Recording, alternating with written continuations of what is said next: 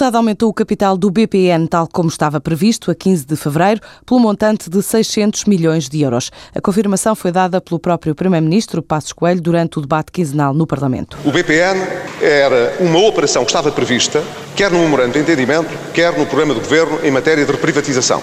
A operação que foi realizada de recapitalização do banco, em qualquer circunstância, quer o banco tivesse este resultado da privatização ou um outro teria de ser operada pelos montantes adequados para manter os devidos rastros.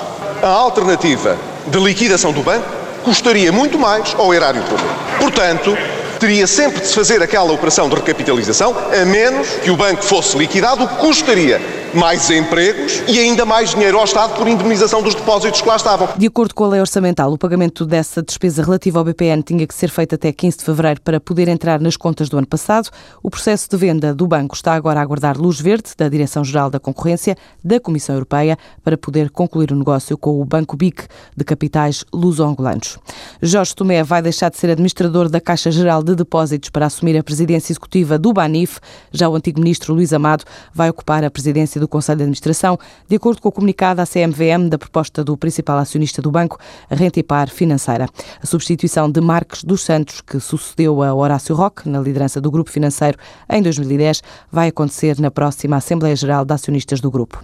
A venda de serpentinas registrou uma quebra de 50% este ano na única fábrica produtora deste tipo de artigo em Portugal, a chamada fábrica de papéis pintados da Foz, na cidade do Porto, já faz há 124 anos confetes e serpentinas para alturas festivas como o Carnaval, mas não é a crise nem a tolerância de ponto a causa da quebra da atividade, sim a fuga de um grande cliente para a concorrência estrangeira. Face à relação qualidade-preço, reconhece o administrador ao repórter Rui Tucaiana. Fazem serpentinas e confetes, mas este ano não vêm razões para celebrar o Carnaval. Ainda hoje eh, estava a comentar com um funcionário aqui da empresa que este ano nem cheirava a Carnaval porque o ano passado, por exemplo, tínhamos equipas eh, a trabalhar das 8 da manhã às 11 da noite e este ano não fizemos uma hora extra. Lamenta-se o gestor e lamenta-se a funcionária Almerinda. Este ano, infelizmente, não embalei assim muitas. O ano passado tivemos muito que fazer, fizemos muita hora, entrávamos às 8, saíamos às 11 da noite, e sábados e feriados. Este ano, infelizmente. Neste carnaval e face ao ano passado, as encomendas caíram 50% e o problema nem foi a crise. André Correia, responsável comercial na fábrica de papéis pintados da Foz, explica a origem de tanto lamento em pleno intrudo. Perdemos o nosso maior cliente deste artigo, que é uma grande superfície.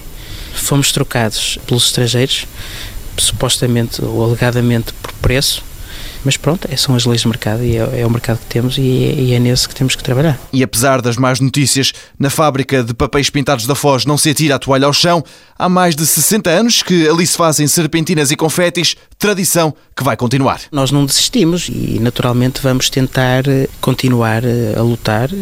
Se a fábrica eh, faz serpentinas há tantos anos, somos os únicos em Portugal que o fazemos e não vamos deixar de fazer assim de um momento para o outro. O ano passado, a fábrica de papéis pintados produziu cerca de 4 mil maços por dia, vendeu cerca de 215 mil sacos de serpentinas e 130 mil saquetas de confetes.